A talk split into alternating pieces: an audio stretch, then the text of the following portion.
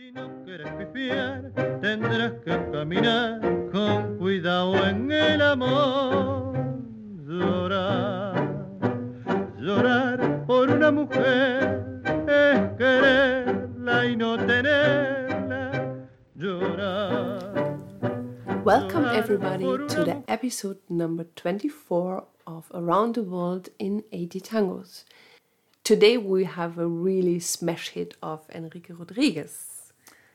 It's Llorar por una mujer, Cry for a Woman, recording of 1941 with the wonderful Armando Moreno on vocals. Music Enrique Rodriguez, lyrics Enrique Cadicamo. Crying. Weep for a woman is to love them and not to have her. Crying. Weep for a woman means deep suffering. You who for love are so consumed by it.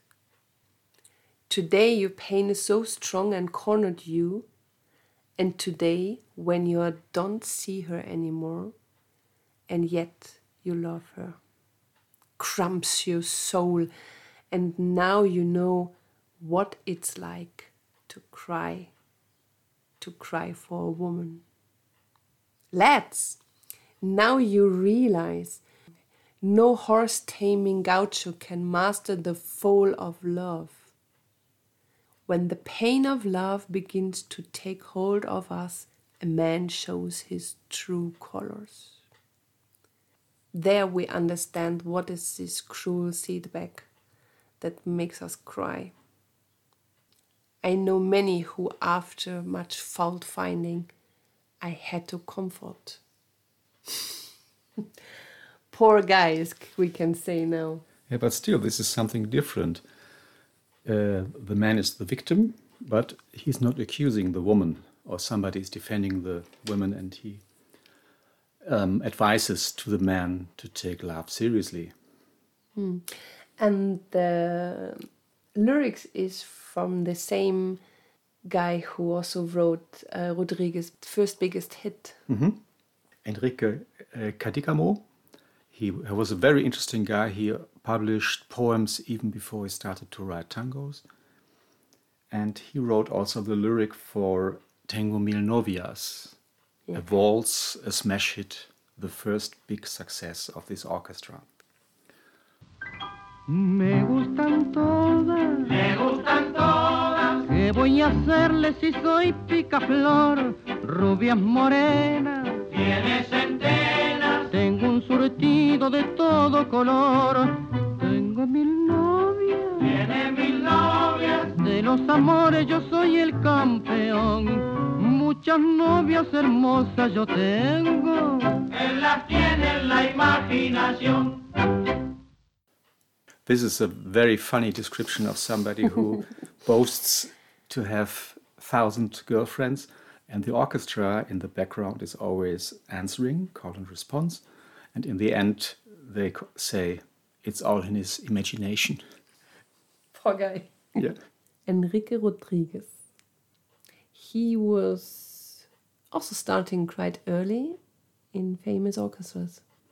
Yeah, he was um, discovered, as many others, by Juan Maglio.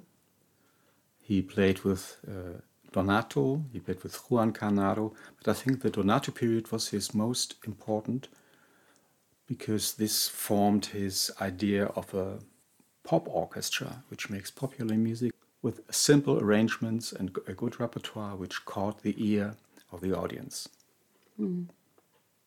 And he is really underestimated, I think. There's uh, might be a reason for.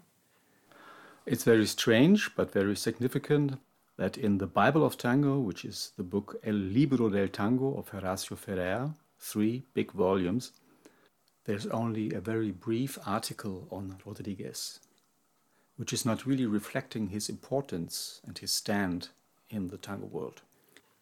So re- he recorded a lot of other stuff like uh, polka, foxtrot. We, uh, I think everybody knows the famous Rodriguez foxtrot. So he was uh, his orchestra called La Orquesta de Todos los Ritmos. the orchestra of all rhythms.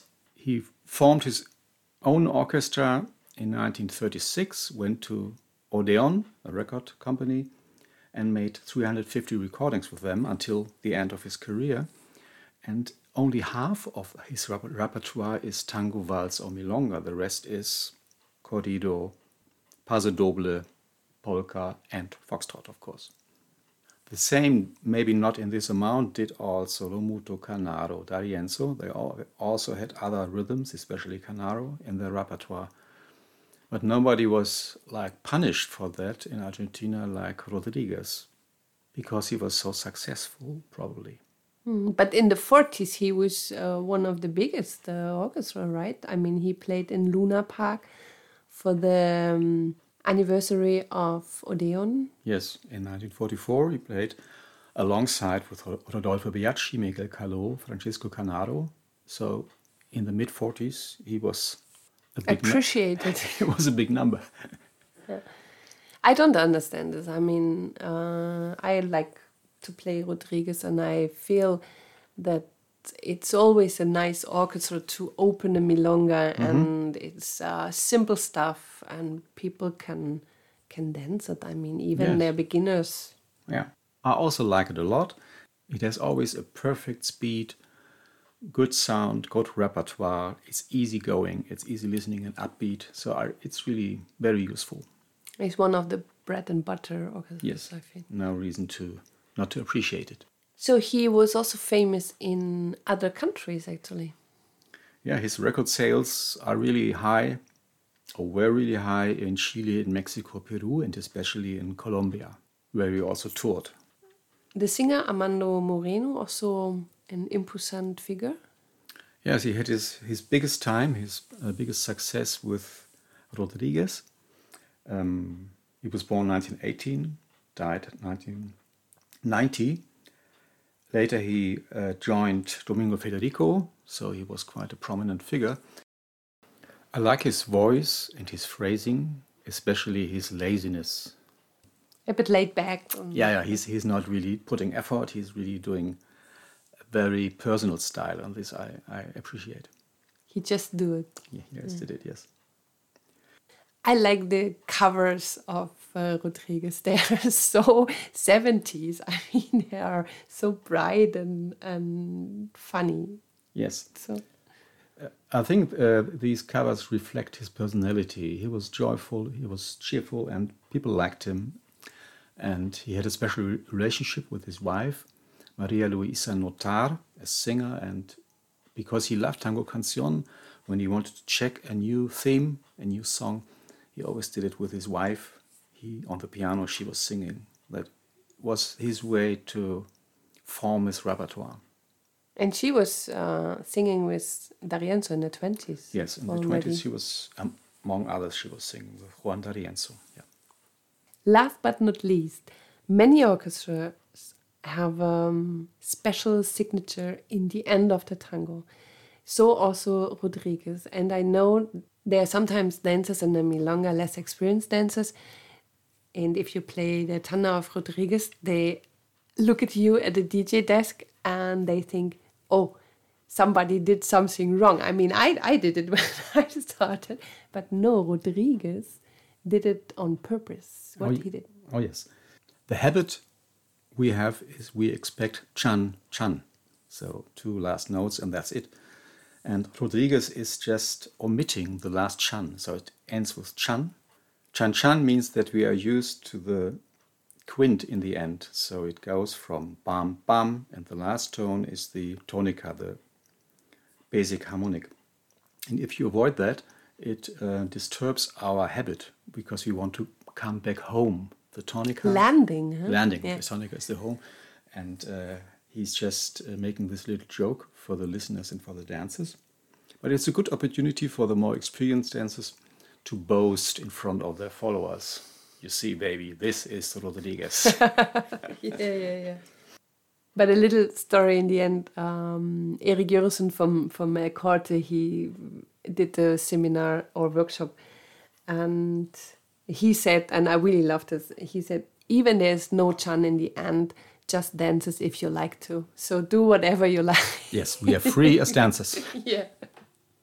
This was episode number 24 of Around the World in 80 Tangos. Thank you for traveling with us through tangos we love.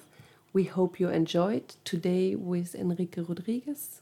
Llorar por una mujer, music Enrique Rodriguez, lyric Enrique Cadicamo, the voice Armando Moreno. With Raymond and Daniela. Tango Mundo Berlin. Take care, stay healthy. Bye bye. Bye.